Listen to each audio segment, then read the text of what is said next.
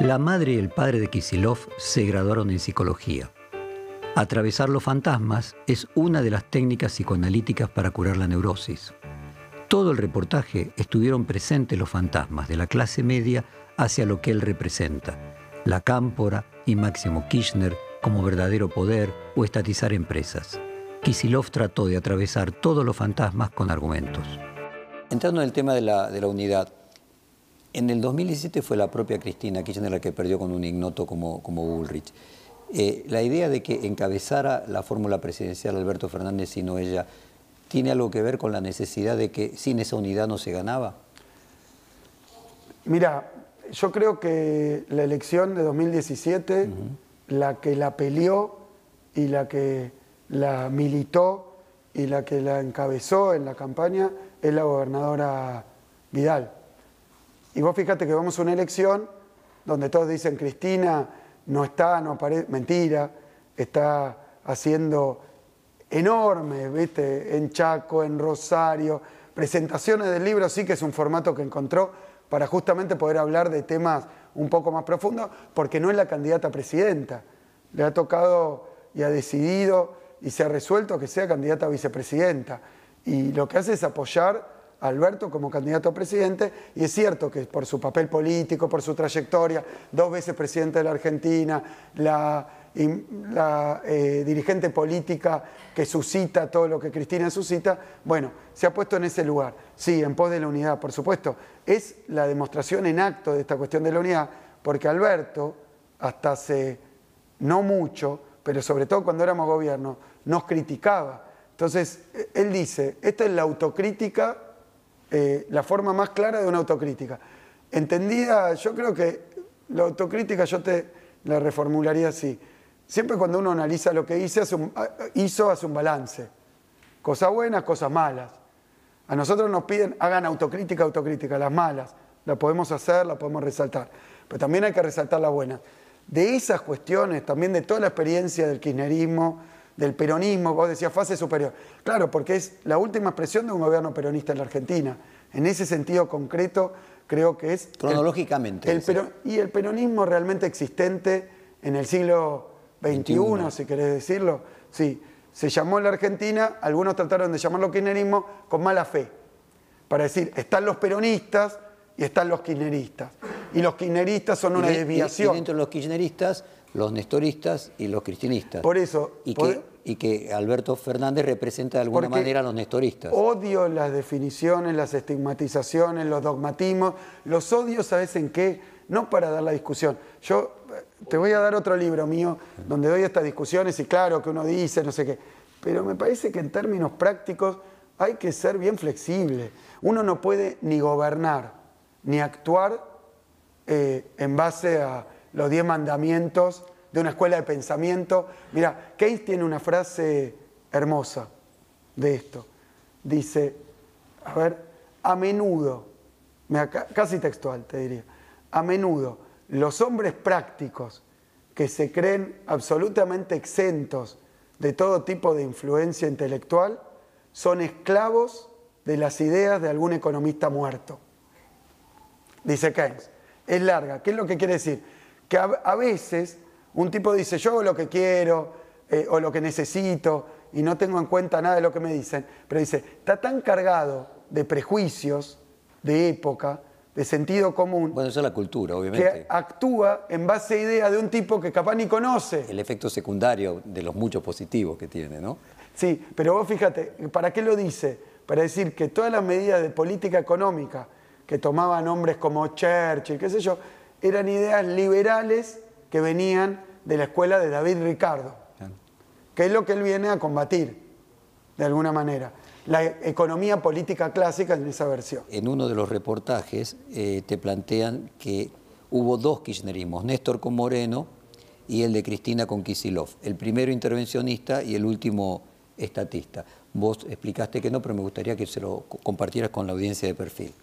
Mira, yo creo que el kirchnerismo ha tenido eso eh, como, como, con todas las salvedades que voy a decir, porque ahora estamos hilando más fino y resulta que no hay un kirchnerismo, sino varios kirchnerismos. Primero dos, después tres, o sea, hay un proceso de... Hay un libro de Matías Culfa muy interesante que se llama Los tres kirchnerismos. Los tres kirchnerismos. Este, y bueno, a mí me encanta esa riqueza en, en, la caracterización, en la explicación, pero te quiero decir algo, me parece que el kirchnerismo como experiencia de gobierno, más allá de como ideología, que me parece que para mí es profundamente peronista, que antes se decía peronista de Perón, que vos fíjate que Menem o del primer Perón, podríamos decir. Del primer Perón, y que entonces ahí eh, Menem mismo, desde el peronismo, le dice lo que piensan esos, se quedaron en el 45, como diciendo yo soy peronista, pero de una forma más moderna. Y creo que el peronismo, cualquiera de estas este, como el formaciones, como el claro, han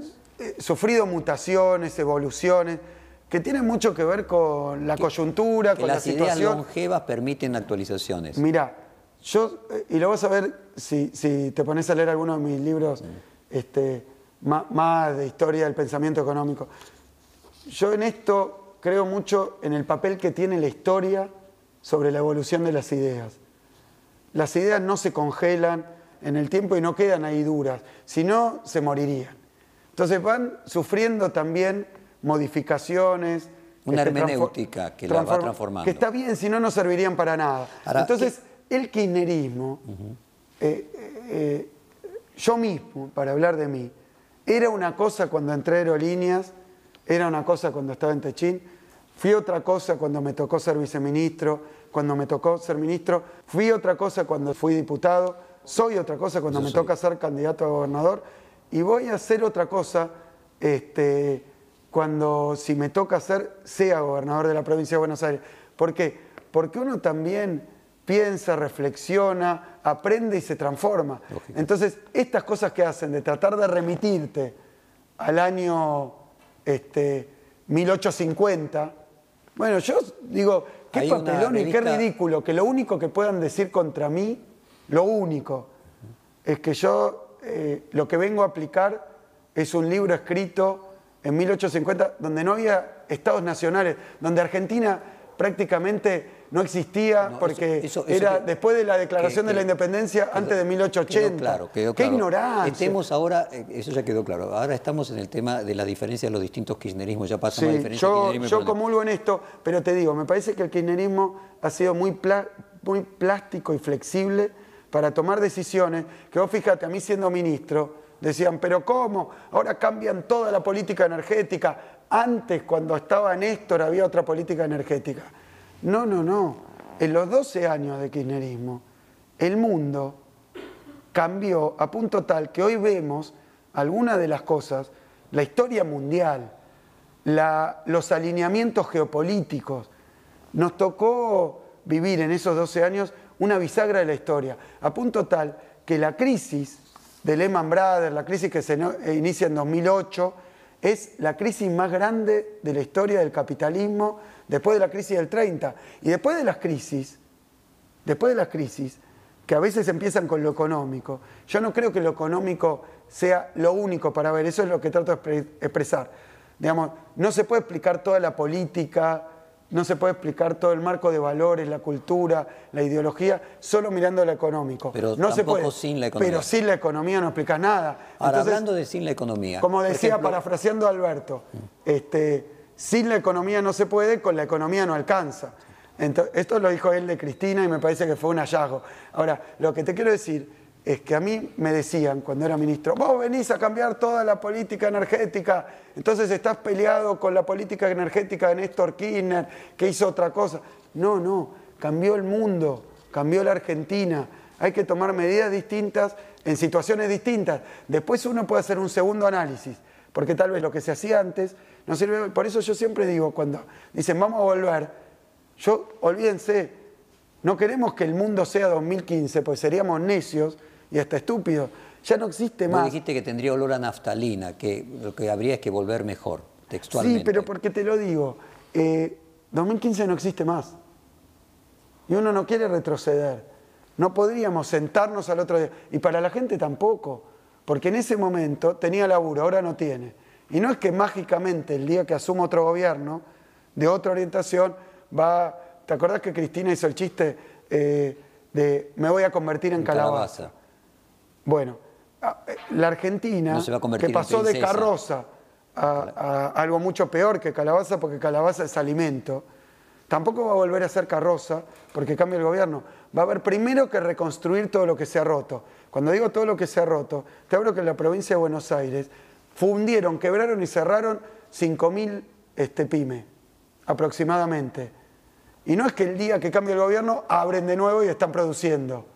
Va a haber que reconstruir Va a haber que hacer políticas de emergencia. Entonces yo lo que te digo es que se tomaron medidas muy distintas, que si uno toma el manual de 2003, por eso es importantísimo Alberto, porque hay cosas de lo que va a pasar en 2020 que son más parecidas a la situación de 2003 que a la situación de 2012, 2013. Bueno, ahora vos, por ejemplo, dijiste que estabas en contra de la política económica de la baña del 2003. No, le hice críticas a algunos aspectos, otros no. Yo en ese momento escribía desde un centro de investigación. Yo, eh, que hacíamos política discutiendo la economía. Y efectivamente le marqué muchísimas cosas con las que no estaba de acuerdo con lo que hacía Lavagna, cuestiones por las que después Lavagna se fue del gobierno. Este, a mí no me gustó, sí me gustaban las cosas que decía Néstor sobre la deuda, sobre cómo resolver el tema de la deuda. Él decía muy claramente, primero hay que poder crecer para poder pagar. Y decía, los muertos no pagan y decía, tenemos que tener una negociación muy agresiva. Y ahí hubo un chisporroteo sobre cuál era el grado de defensa de los intereses de Argentina contra los intereses de los acreedores. ¿Sabes por qué te lo preguntaba? Porque, digamos, otro de los fantasmas es, bueno, esta unión que hay en donde tenés nestoristas, kirchneristas, Sí, está buenísimo. Bueno, está buenísimo. Yo, yo, creo que riqueza es diversidad en armonía, como decía Nozick, el, el filósofo de Harvard. Lo conozco, Pero, pero eh, existe el fantasma de que en realidad, llegado al gobierno, no se van a poner eh, de acuerdo. Vos mencionaste el libro de Culfas, que elogia Néstor Kirchner entre el 2003 y 2007, eh, critica la primera presidencia de Cristina, dice todavía auge económico, pero con menor impacto en el empleo y restricciones, para terminar refiriéndose a la última presidencia de 2011-2015, donde habla de problemas de, gestión. La mitad de ese ciclo te tocó a vos te critica diciendo que vos sostenías con forceps los logros de periodos anteriores, mientras señales que había dificultades para afrontar las restricciones que se presentaron, limitaciones de políticas destinadas a operar sobre la estructura productiva y exceso de voluntarismo en tu gestión en la macroeconomía. Y el lío que armó lo de Guillermo Nielsen el, domingo pasado es porque, bueno, se puede presuponer de que Alberto Fernández tiene una mirada de la economía, si vos querés, más de derecha eh, que la que tienen otras personas la que tendría el kirchnerismo, y que Néstor Kirchner tenía una mirada, si vos querés, más ortodoxa de la que tenía el, cristianismo. ¿Podrías explicarle a los legos en economía si esas diferencias son sustanciales, si es un miedo justificado, si hay algo que armonizar?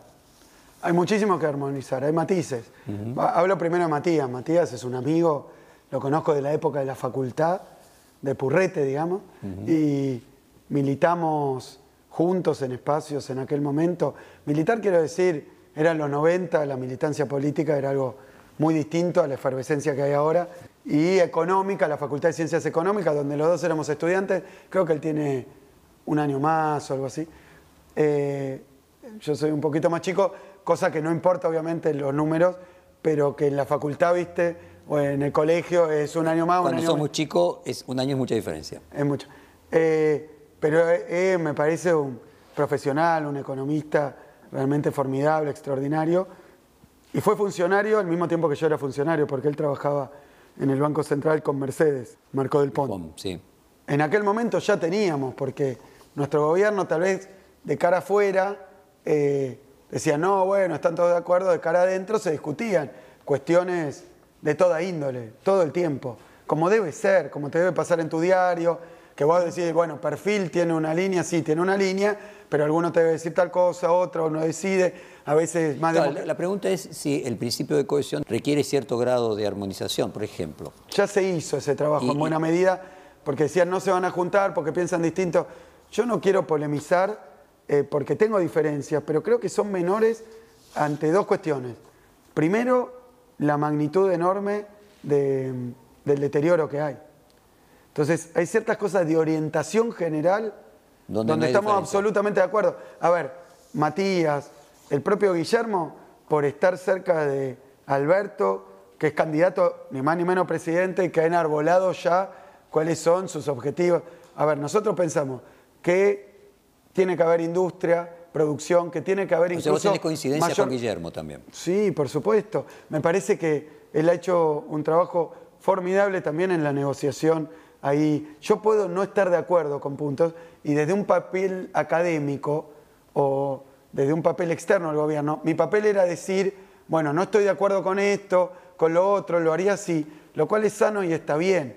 Después, si yo hubiera estado en el gobierno al mismo tiempo, si hubiéramos coexistido, tal vez cerrábamos la puerta discutíamos, presentábamos o nos poníamos de acuerdo, presentábamos dos alternativas y después quien tiene la este, atribución de decidía entre esas y lo hubiéramos hecho fraternalmente y bien y sin agravios. Yo creo que en nuestra fuerza política no sabe lo bien que anda. Eh, hubo eh, dirigentes con los que nosotros realmente discutimos fuerte.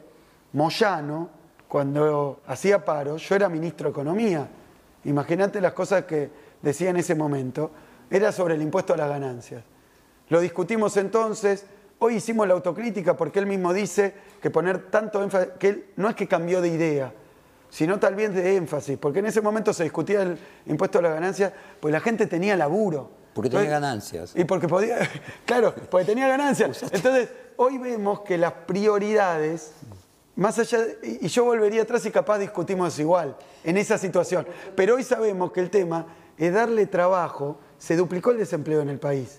O sea que hoy los afiliados del gremio camioneros o del gremio de, de, ESMATA, eh, bueno, la UOM perdió, no sé si, cuando empezó nuestro gobierno, aquel eran 50.000, cuando terminó 250.000 metalúrgicos.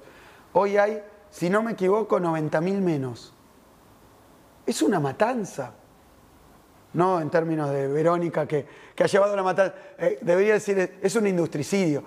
Kisilov fue ministro de Economía solo dos años. Lo mismo que su predecesor Lorenzino, a quien nadie recuerda.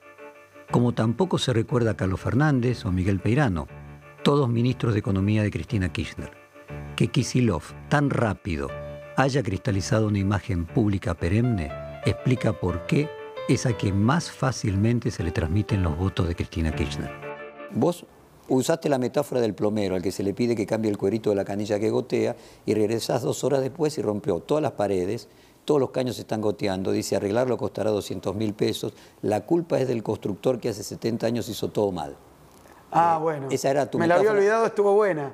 Mira que difícil de explicar lo que ha pasado en la Argentina porque para mí es muy, muy perturbador. ¿Era tan fácil de solucionar los problemas como cambiar el cuerito de una canilla? Parémonos un segundo, si me permitís, en 2015. Podemos vivir mejor. La revolución de la alegría. Nadie va a perder ningún derecho. Voy a bajar la inflación. Es el problema más sencillo que tengo. Pobreza cero. En mi gobierno nadie va a pagar. Me estoy haciendo de Macri, me sale peor. Nadie va a pagar impuesto a la ganancia Che, Durán Barba, pasarlo por todas las redes. Hay un jubilado. En mi gobierno, el jubilado va a cobrar el 82%. Mira qué fácil que es hacer eso. En ese momento, en esas publicidades, alguien dijo, voy a tratar, porque hay un país desastroso, voy a tener que ajustar, ir al fondo, tomar 80 mil, han dejado... Nadie dijo eso. Entonces, hoy la perturbación que tenemos, y creo que el ruido que hay, es que hay tipos que vendieron espejitos de colores para ganar una elección. ¿De qué color te gusta el espejito? Azul. A mí también, toma tu espejito, te lo voy a dar, ponete en la cola, votame. Llegaste, fuiste a buscar tu espejito de color, que además te habían dicho que era un zafiro, un rubí, un diamante, y te dicen, mira, no hay zafiro, ni rubí, ni diamante, ni espejito de color. Porque la verdad es que las minas estaban agotadas, habían hecho un desastre los españoles, ustedes van a tener que sufrir, sufrir y sufrir. Es un cambio en el aire que vos decís, pero pará, cuando prometías todo eso, ¿qué te pasó? ¿Eras un ignorante absoluto y un desastre y no entendías lo que pasaba? tu, visión es que fue ignorancia o que fue maledicencia? Manipulación.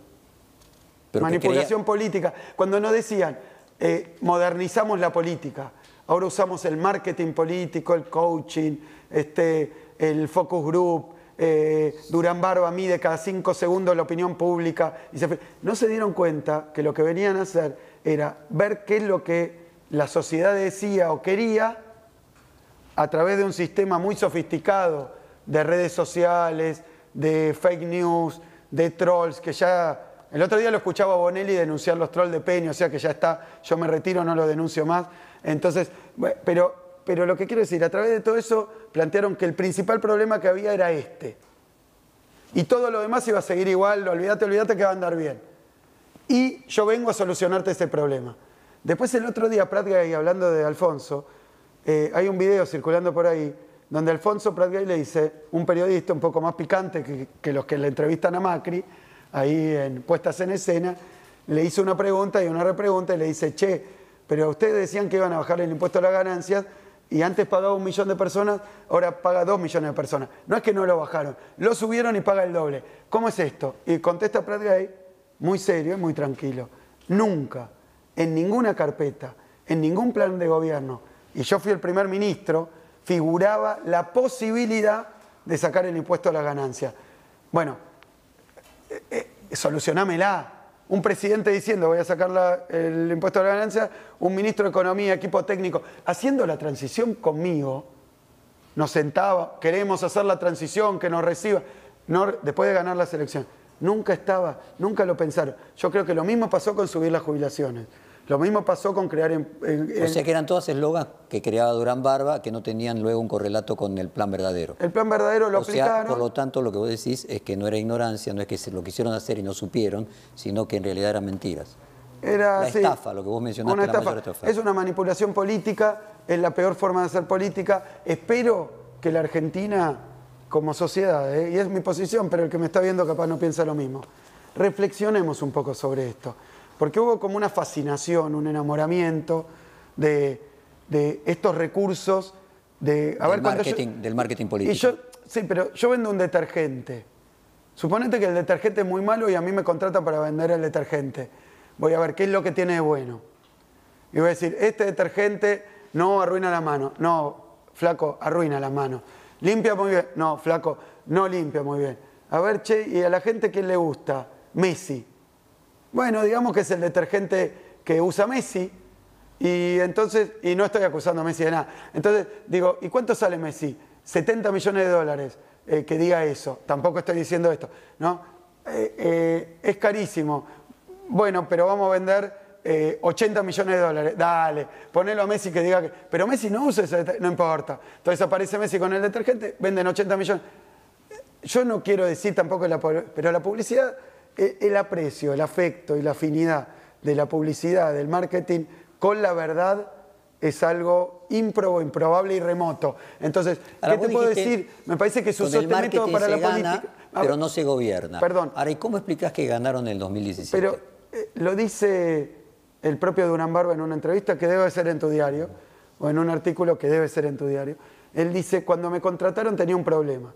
Vos decías el nombre Macri y lo conocían todos y estaba asociado a las cloacas de Rousselot, corrupción, contratismo de obra pública, vivir del Estado, al contrabando de Sebel, este, no pagar impuestos, estaba asociado al espionaje, estaba asociado a Manliva, a la basura con Grosso, todos escándalos políticos. Entonces me contratan, muy difícil, porque Mauricio Macri estaba asociado a todas cosas negativas. Y él dice, porque lo he leído con atención... Que merece el premio Nobel a la consultoría política. Él, pero que además, pero fíjate, le dieron un detergente que ensuciaba los platos y, arruinaba las manos. Entonces dijo, ¿qué voy a hacer? Se me ocurrió una idea buenísima, lo dice él, ¿eh? decir que no es Macri, es Mauricio. ¿Para qué? Para engañar a la gente, porque era Macri. Si había sido el presidente de esas empresas que tuvieron todos esos problemas. Y dice él algo fantástico. A mí, yo me, me caí, estaba sentado, pero me hubiera caído. Dice, ¿saben quién me descubrió? Néstor Kirchner. Que usó una frase que es esta, Mauricio es Macri. Para romper esta idea del marketing, de tener un producto que está mal conceptuado, disfracémoslo de otro producto, disfracémoslo de otra cosa. Así planteado, Jaime Durán Barba puede ser presidente cualquiera. No, creo que. No, no. Eh, nuestro gobierno en aquel momento le tocó transitar una crisis que algunos gobiernos de la región los destruyó completamente. Eh, eh, le tocó vivir una ola regional eh, y mundial, porque en ese momento nos gobernaba O sea, Obama. Macri tuvo suerte de estar en el momento justo. No, me parece que había malestar social de diferente Por índole. sí, sí, había, había. No fue tan bien la economía como había ido al principio de nuestros gobiernos. Era otra situación, por eso te digo, estamos y no le quiero echar la culpa, habremos hecho cosas bien, cosas mal.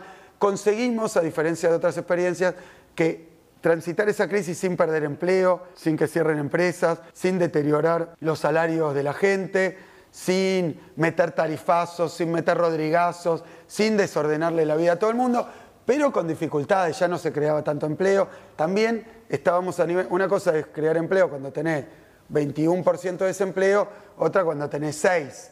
Eh, eh, Es más cuesta difícil, más. obvio. Y ya el valor, lo que creo que no se entendió en nuestro gobierno, lo que ya era toda una proeza era sostenerlo. Y los instrumentos para sostenerlo tal vez no eran tan unánimes. Ahora, fíjate mí- o- o sea, quiero decir por lo de Culfas, lo de este, el propio Guillermo. Me parece que hubo un momento donde se hicieron las cosas muy bien para sacar a la Argentina lo que decía Néstor del purgatorio. Y era algo así como la perinola cuando vos tirás, todos ganan. Entonces le iba bien a los industriales, le iba bien al campo, le iba bien, eh, le iba bien al trabajador. No por viento de cola, eh, estuvo bien llevado. O con- además, o además. con críticas en determinadas condiciones. Después las condiciones cambiaron y se trató de sostener eso y seguir aumentando y se hicieron muchas cosas, se pusieron satélites en órbita, se recuperó vaca muerta, no IPF, lo que se recuperó, en serio, es vaca muerta. Vaca muerta es el resultado de haber tomado esas decisiones, hacía muchísimo que se conocía y no se había hecho un pozo. ¿Y por qué? Bueno, uno sí, pero está- estaban loteando Te como dicen, lote- te dicen que eh, Pero me no necesariamente IPF Una pregunta que no contesté. Eh, puede ser, pero bueno, vamos avanzando para, para aprovechar el tiempo. Eh, a partir de que tocas el tema de IPF, se dice, hay una discusión respecto de que Vaca Muerta es un mérito de haber eh, estatizado a IPF o que hubiera sido igual sin que IPF fuera estatizada. ¿Qué se hubiera podido hacer con Vaca Muerta actualmente si IPF siguiese siendo Repsol?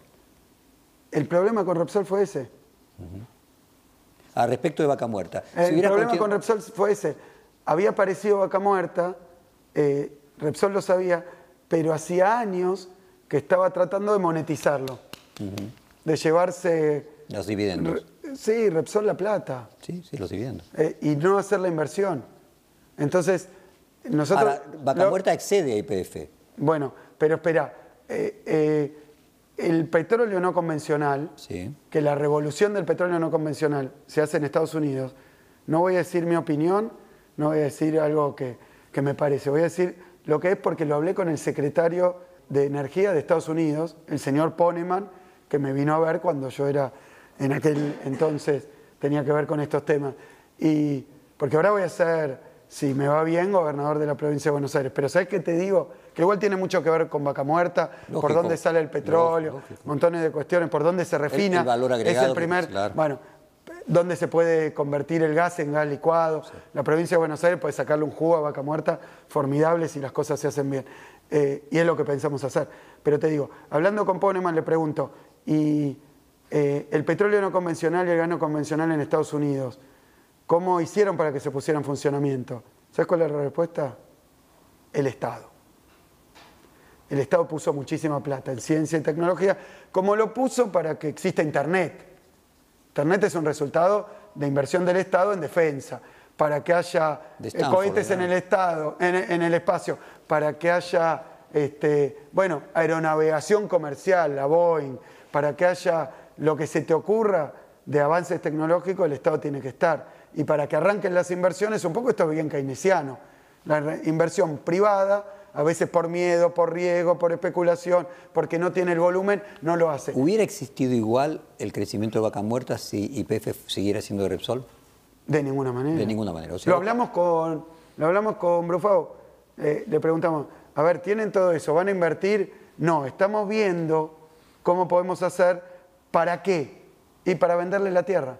Una parte importantísima, la mayor, de Vaca Muerta, es de IPF. Ellos no querían hacer la inversión, querían venderle a otro la tierra y llevarse la plata. Entonces, yo, ¿qué hizo IPF cuando fue estatal? Ganó plata, el control, y esto es lo que hace Galucho y nos criticaron. Por ejemplo, se asoció con Chevron. ahora está asociado con muchísimos, siguiendo el modelo que se hizo con Chevron, y ahí es donde se... Sí, en lugar de vender, coparticipar de la ganancia que produce. Mixto. Ahora, ¿qué porcentaje del total de vaca muerta es IPF? Bueno, no sé hoy, Bueno, pero bueno. era la mayor participación en vaca muerta. Axel Kisilov descree de los consultores políticos, lo mismo que Alberto Fernández. Aborrece del marketing político. Le daría vergüenza decir algo que otro le dijera que diga. Y prefiere una campaña austera a pulmón como la de Pepe Mujica. Pero no tener jefe de campaña puede ser comparable al peligro de, en un juicio, defenderse a sí mismo en lugar de contar con un abogado. Déjame que te haga una pregunta larga, que es por primera vez vos tenés peronistas radicales, progresistas y liberales en los dos frentes que concentran el 80% de la intención de voto. De hecho, esta alianza policlasista se explica en los eslogan de ambos, ¿no? Unos usan la palabra juntos, el kirchnerismo usa la palabra todos. Entonces la pregunta es, ¿dónde se sintetiza hoy la diferencia entre una y otra oferta? ¿Cuál sería la esencia, eh, dado que por primera vez tenemos dos frentes policlasistas compitiendo? Voy a hablar en dos sintonías. Una de cosas, de hechos, de situaciones y otra de valores. No voy a hablar de ideología. Voy a hablar de valores. Y creo que ahí está el punto. sí. Eh, Punto uno. Nuestras prioridades son, para decir en general, el desarrollo del país. Para decir más en concreto, la producción agropecuaria con valor agregado, o sea, industrializar y elaborar los productos agropecuarios, que tenemos una riqueza enorme, los productos mineros, que tenemos una riqueza enorme, e industrial. Nosotros creemos que Argentina tiene que ser un país con clase media, o sea, con trabajo, con derechos, con pymes, con comercio. Eso es lo que produjo el peronismo. Yo no sé cómo tratan de hacernos pelear tanto con la clase media y creo que es un error nuestro habernos dejado este, entrampar ahí, eh, con los pequeños productores agropecuarios. Yo creo que históricamente nuestro movimiento es con ellos, pero producción, trabajo, salud y educación pública, no contra lo privado, pero creemos que hay un derecho a la salud y a la educación de calidad. Después, si alguien quiere proporcionarse o acceder a otro tipo de educación y salud y puede hacerlo, nadie se lo va a prohibir. Pero al que no puede, hay que darle. Y Argentina tiene una experiencia enorme en esto. La, la Universidad Pública Argentina es ejemplo mundial. Mira, a mí me pasó ver cuando fue el Mayo francés, en las paredes hablaban de la reforma de, Argentina, de Córdoba del 18. Entonces, ¿qué quiero decir? Esas son nuestras prioridades, no son las prioridades de este gobierno. Y no lo quiero discutir más con los discursos de Durán Barba, que va a decir que son, sino con los hechos. Macri, en sus discursos, nunca menciona la palabra industria. No, no es por ahí para él. Yo creo que quiere un país más financiero, más primarizado, y no voy a decir, entonces son malos, malvados. Es una idea de país que existe en la Argentina hace 200 años, que muchas veces se llevó adelante. Los problemas que tiene para mí es que están muy lejos del desarrollo, como yo lo entiendo, como pasó con los países exitosos, menos todavía eh, cerca de la situación de... Deja mucha gente afuera. Ahora déjame ver ponerlo en estos Y términos. Ver perdón, de los valores lo mismo, hay cuestiones, eh, yo lo veo hasta en las actitudes. Cuando una persona pierde un trabajo, cuando un laburante, este gobierno lo inculpa. Es culpa tuya, tenés que pagar tu fiesta, tenías demasiados derechos, o sea, vivías en una fantasía, tenés que reconvertir, sos vos, vos, vos y vos. Sacándose la responsabilidad que tiene un gobierno de crear trabajo. Entonces termina eh, a la gente, pero no digo al laburante de ahí abajo, digo a un empresario pyme industrial que ha invertido un montón, le dice invertiste mal, no invertiste. ¿Sabes la cantidad de máquinas de última generación que hoy tienen una lona encima? Es para llorar. A ver si lo puedo Eh, sintetizar. perdón, a este gobierno, ¿a vos te parece que le importa? Si le importara, tiene los instrumentos. Vidal, la gobernadora, tiene el Banco Provincia para darle un crédito, tiene la Secretaría de Producción, estuvo casi dos años sin ministro de Producción para darle una ayuda, tiene el Estado para darle una mano. Nada, que cierre, que se, que se. Para explicarlo en valores, a ver si yo lo, lo puedo sintetizar de esta manera y vos coincidís. Eh, cambiemos sería la meritocracia, el emprendedorismo, lo que vos definiste como sálvese quien pueda. El propio Alberto Fernández denuncia sus avisos, te piden que te esfuerces, que aguantes, mientras que el kirchnerismo sería permisivo. Podría plantearse una vieja, la vieja división entre los apolíneos y los dionisíacos, la idea de Apolo, la pureza, la perfección, el esfuerzo, y Dionisio la, la idea de, la hormiga exactamente y la, la, idea de la sensualidad desatada de Baco de la fiesta del vino. O sea finalmente hay una discusión entre Kant Nietzsche el deber eh, y el placer o entre lo epicúreo del hedonismo y los estoicos esa sería la, la, división de valores que se está discutiendo. Dame seis horas más. No pero te, te, voy a decir eh, muy en concreto. No solo hay que ser sino también parecer. En este caso no solo hay que parecer, sino también ser.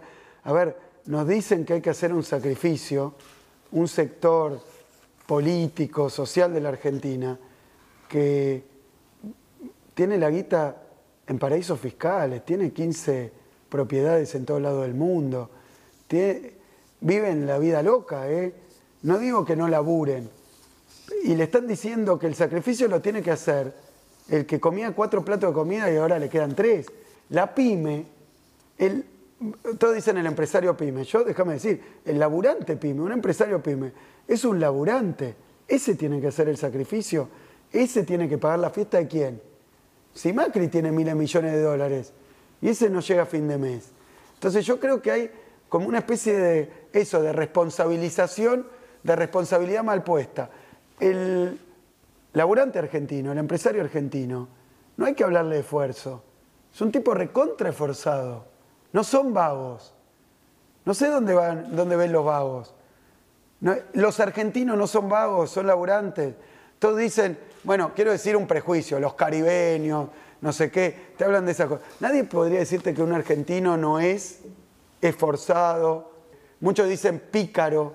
Tiene atributos malos, pero estos los tiene mi hijo el doctor, digamos, eh, eh, las imágenes de cómo se levantó el país, el inmigrante que vino con una mano atrás y una adelante y se fue a laburar la tierra y hoy es un productor que tiene 100, 150 hectáreas en la provincia de Buenos Aires y sigue jugando ahí y no quiere entregárselo a un pool de siembra para que le hagan este, un negocio financiero de las hojas a gran escala. Entonces yo creo que han agarrado valores que son de los argentinos se los tiran en cara como si no los tuvieran y además tratan de equivocarse. Yo creo que en, la época pasada a la gente le iba bien y no por eso se esforzaba menos. Se levantaba a las 6 de la mañana para ir a laburar, hacía horas extra y volvía a la casa y se podía dar un gusto. El pyme podía tener a sus hijos estudiando, podía ver si le podía comprar algo más hacía su esfuerzo y no lo dejó de hacer aún yéndole bien. No es que se retiró a las Bahamas, ni se compró el avión privado, ni puso la guita afuera. Le invirtió acá. La mayor parte de la inversión es de pequeñas empresas, no de grandes, en la Argentina, el 65%. Entonces te están diciendo que el PYME era el vago. Ahora lo están fundiendo porque no le dan crédito. O sea, es como decirle, bueno, usted está tomando agua, sí, tomo agua. ¿Cómo hace? Camino 50 cuadras, voy al río, agarro el, agua, agarro el vasito, vuelvo acá, lo tomo yo y se lo doy a mi familia. Ahora, ¿qué hacen? Te ponen en un desierto y dicen, usted está tomando agua, no, me estoy muriendo de sed. Ah, usted es un chanta. Usted es un vago. No, no es el desierto esto. Me va mal porque aunque yo me esfuerce y camine no 50 cuadras, sino 2.000 cuadras, no voy a encontrar agua entonces, le sacaron el crédito, le dolarizaron las tarifas, le abrieron las importaciones, le bajaron las ventas y le dicen que es culpa suya. No, acá el problema que hay es que hay una política económica que es la que defiende Vidal en la provincia y teniendo los instrumentos, porque Vidal, ¿qué podría ser? La gobernadora de la provincia de Buenos Aires, en vez de defender a Macri, de callarse la boca y silenciar lo que pasa con estas tasas de interés estratosféricas, cobra las mismas tasas de interés y además lo oculta para que te podría dar una cantimplora si estás en el desierto, pero no, hasta la cantimplora te saca y ahora quieren hacerte creer que es culpa del pequeño productor agropecuario, el de los chanchos, el de las aves, el que tenía un tamo, es culpa suya, se especializó mal, tenía que hacer otra cosa. No, le cambias las condiciones, lo pones en un medio hostil y la supervivencia del más apto, digamos, es algo que funciona si, si le das algún tipo de condición o algún tipo de entorno donde el tipo, esforzándose y hacer lo mejor posible, esa aptitud la tiene que ejercer en un entorno. Hoy te están haciendo creer que te sacaron el entorno, pero es problema del que pone la garra.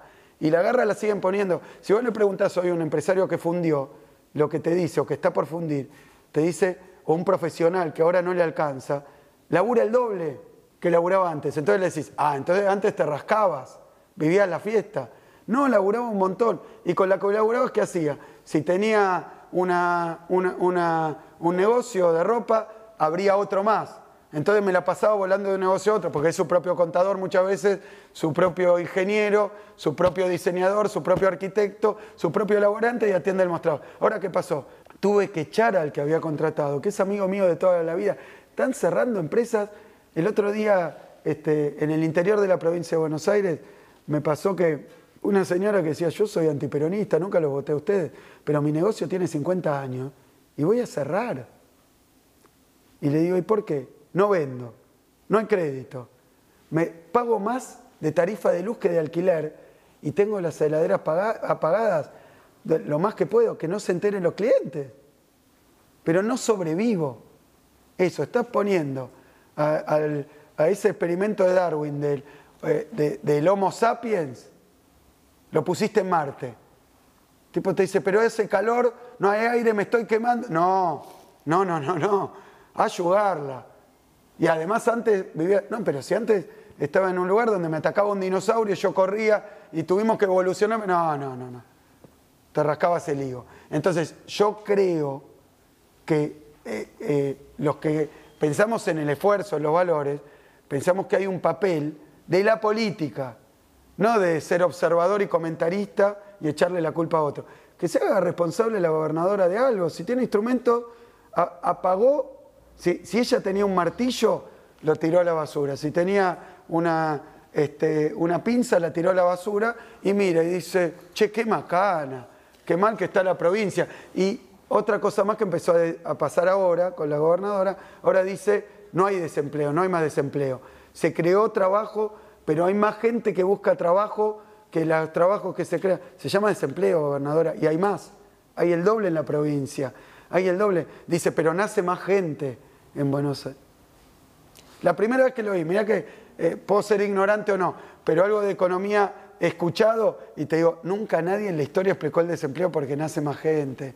Vamos, Jorge, tiene que resolverlo ella, no puede taparlo más. Te propongo lo siguiente, mira, nos quedó la mitad del cuestionario, campaña, eh, Macri el PRO, eh, medios, corrupción, tu vida personal. Hicimos la mitad. Hagamos una segunda parte después de la paso. Bueno, excelente. Mira, Jorge, lo único que yo quiero decir, que me encantó la entrevista, eh, me parece que, es una forma de preguntar que está buena. Yo, cuando era ministro y a veces ahora, te encontrás con periodistas que tienen una concepción y lo que quieren es imponerte a vos la concepción y yo no le puedo enseñar a nadie a ser periodista porque no sé, pero la verdad que si me haces una pregunta, sea difícil o fácil y me dejas contestar, tendremos respuesta. Vos te gustará o no, al público le, gustará o no, pero esa es la respuesta. Me parece que tratar de sacarle una respuesta o un título es un mal camino. Y, y en segundo lugar, yo te decía, me encantaría hacerlo, porque creo que hoy, eh, y vos lo debes ver, en todos los niveles, la gente está angustiada, la está pasando mal no vive con tranquilidad, perdió la tranquilidad, el orden de su vida, lo que pensaba que era seguro, hoy es inseguro. La cuenta de luz, llegar a fin de mes, el chaguito del supermercado, cosas básicas, tener una casa que no te echen porque puedes pagar el alquiler, tener un laburo, que no te cierren tu empresa donde trabajas o que no te echen a vos porque están... Todo el mundo está viviendo eh, en un terremoto.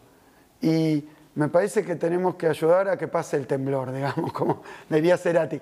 Y ahí es donde yo creo que hay que ayudar desde la política. Hay instrumentos, lo podemos hacer, no es culpa tuya. El Estado tiene que hacer lo que tiene que hacer el Estado, no cualquier cosa, no tiene que sacarte tu casa. Es una ridiculez, eso no existe más no tiene que sacarte tu empresa. ¿Qué vamos desde el Estado que nos costaba, cuando yo era ministro, nos costaba administrar el procrear, conseguimos dar 200 créditos, anduvo bien pero con muchísimas dificultades. ¿Qué vamos a manejar? ¿100.000 pymes? ¿Desde dónde? La tiene que manejar el empresario, para eso está. Pero también, digamos, al César lo que es del César. El Estado se tiene que ocupar de que el crédito sea accesible y que lo reciba especialmente el que más dificultad tiene, o sea, segmentarlo, y en eso tenemos que hacer una autocrítica, segmentarlo más, para el pequeño productor no podemos, rural, no podemos tener la misma política que para el gran productor que tiene 5.000 hectáreas, no vive en su campo. Entonces yo creo que en esas cosas el gobierno de la provincia se tiene que comprometer. Yo me comprometo a usar todos los instrumentos para dar trabajo, para darle certeza, para que las tarifas se puedan pagar, para que se pueda acceder a la vivienda, para que el pequeño productor tenga tanto crédito como insumos a un precio razonable. Esas cosas con Vidal no se pueden hablar porque cuando le ponen un micrófono dice Axel Kicillof, si la encuesta le dice que decir que es de Boca va a hacer que lo voten, es de Boca. Entonces, y yo tengo que salir a explicar, sí, soy de Boca, pero tanto no voy, pero mi viejo, pero mi hijo es de Independiente, pues mis hijos son de, uno de Independiente y, y el otro de River. Porque, bueno, es así, somos la unidad es muy amplia en mi familia. Entonces tengo que salir a explicar estas cosas porque si ven que me dirá así, ah, pero tú sos de boca igual que Mac. ¿Siguen siendo antiperonistas? Mira, mi viejo murió, mi mamá no. Este... Bueno, pero siguió siendo antiperonista. Mira, eh, hoy el otro día lo discutí con mi mamá que me dice que no, que nunca fue eh, antiperonista. Ahora es afiliada al peronismo, pero acá en la capital. Eh, y bueno, sí, si ni mi mamá me, me acompaña. Y como nosotros tuvimos... Que, tu viejo no, que era una percepción que vos tenías. Sí, pero mi viejo era recontra buen tipo, todo el mundo lo valoraba por eso. Con nosotros, viste, a mí me enseñó cosas que tienen que ver con lo que hago políticamente. Lo que pasa es que, claro, yo no, no, vengo de una cuna, de una familia peronista. Yo no tenía una foto de Perón en la cocina. Con lo cual, yo soy peronista, lo digo con mucho orgullo, muy tranquilo, y digo que este, hasta eh, tiene otro valor, ¿no? Porque si vos lo mamás, los hijos de peronistas... por osmosis. Eh, eh, no sé si es más fácil, pero tal vez tiene una evolución más... Puede ser más acrítico, sí. Sí, en tu caso... yo llegué al peronismo. Yo soy, dije en un momento, un hijo recuperado del peronismo, porque estudiar mi propio trabajo, yo siempre fui un trabajador, viví en mi sueldo, hoy todavía, entonces, pero hay una cosa que tiene que ver con esto, que es que en mi familia, mi abuelo, nunca lo hablé, pero seguro no era peronista, pero su, él era industrial. Y vino eso, en el barco. Y se fue a Coronel Suárez, en la provincia de Buenos Aires. De ahí en mi familia, ahí nació mi viejo. Después nosotros, yo desde muy chico, tuvimos una casa en Merlo Gómez. Este, por 20 años la tuvimos. Después de que murió mi viejo, se vendió. Yo la heredé, así que fui propietario de esa casa Iba a la mitad de la semana prácticamente, toda la semana, a llamarlo Gómez. O sea que tienes una parte bonaerense, no solo de la ciudad de Buenos Aires. No, después trabajé en la... Sí, pero me ponen ahí. Vos fíjate que la que fue vicejefa de gobierno en la ciudad de Buenos Aires, yo no le digo estas cosas, trabajó, fue ministra en la ciudad de Buenos Aires, estuvo viviendo acá, fue... Y después, eh, eh, digamos, no sé, pero no me importa. El problema es qué quiere hacer por la provincia, cómo ve los problemas y por qué se borra para defender a Macri se borra de los problemas que hay. Y me parece que ahí, y no lo digo chicaneramente, lo digo porque cuando yo ahora me voy a San Martín, pero ayer estuve en Morón, había más de mil empresarios que representaban a miles y miles de empresas para pedirme a mí compromisos de las cosas que hoy no hace la gobernadora y que tiene ahí la tenaza para hacerlo, pero está el clavo, hay que sacarlo y tiró la tenaza. Porque si dijera, ahí hay un problema, el clavo lo tiene alguien en el pie y tenés la tenaza y tenés que sacárselo. Pero si reconoce que se le clavó un clavo en el pie, tiene que denunciar la política de Macri y no está dispuesta, no lo puede hacer, porque ahí está su jefe, eh, o no sé qué relación tiene, lo debería, nadie le pregunta. Nadie le pregunta cuál es la relación con Macri, por qué lo defiende tanto, por qué le junta los votos. Tiene una lógica que es, eh, si la, las encuestas mostrarían de que ella está arriba tuyo aproximadamente 6%, pero que Alberto Fernández está arriba de Macri 10%, como 16% de corte de boleta es imposible, la necesidad que ella tiene para ganar en la provincia es que Macri mejore. Yo he visto encuestas donde me dan a mí arriba de Vidal, vos también la viste, ¿no? sí. Hay encuestas que me dan a mí arriba de Vidal eh, solo, sin boleta. Otras que me dan empate, otras abajo de Vidal 6 puntos, digamos, hay varias. Eh, yo creo que es otra cosa, porque Vidal trabaja mucho para Macri, trabajó en la campaña anterior, eh, vos me preguntaste y podemos hablar un rato la vez que viene por qué 2017, yo lo puedo explicar. yo lo llamo anabólicos electorales, como está pasando ahora. La gente no puede pagar la tarifa, bueno, te la congelan hasta el día después de las elecciones. Entonces, eh, la gente no llega a fin de mes, te dan un crédito a pagar el día después de las elecciones. El jubilado está con problemas, te dan un préstamo que vas a tener que empezar a pagar al 50% después de las elecciones. Hacen obra, inauguran cinta, aunque cortaron la obra completamente durante un año y medio en la época de elecciones. Planchan el dólar en la época de elecciones.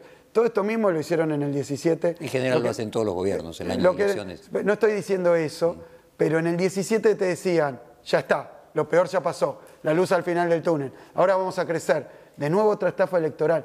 Este, dijo, este es el primer mes de crecimiento de los próximos 20 años. Vamos a romper la maldición de los años este, pares que cae la economía. Mentira, el 18 fue una catástrofe. ¿Por qué? Porque sobre los problemas del 16 acumularon a crédito, endeudaron a todo el mundo. Hoy salió un dato preocupante. Hay el peor eh, índice de morosidad en los bancos de 13 años. Hay la peor inflación de 27 años. Llegamos a pobreza. Vos viste los datos de la UCA. La UCA dice que había en el año 2003 25 millones de pobres. 2003. En el año 2015 12 millones de pobres. Menos de la mitad. Ahora 16 millones de pobres. 4 millones de pobres nuevos. Yo no digo que como Macri, Durán Barba le puso ahí en el teleprompter ese, decir que vas a terminar con la pobreza, después dijo, no, no quise decir eso, pero lo votaron para eso, eh, está bien, no lo podés solucionar todo correcto, no lo empeores, no podés crear un montón de trabajo de calidad, bueno, no generes más trabajo en negro y desempleo, no podés eh, poner la ciencia y tecnología, que dijiste que iba a estar 6% del presupuesto y, va, vas a hacerla crecer, no podés hacerlo. Bueno, no lo empeores, porque el programa económico de Macri y de la gobernadora empeora todas esas cosas que había prometido. Y en el 17, cuando prometió de nuevo, que ya está, se acabó, a base de crédito, a base de engaños, a base de anabólicos, cuando terminó la elección, te llegó el mazazo y ahí fue donde apareció el doble engaño, 15 y 17.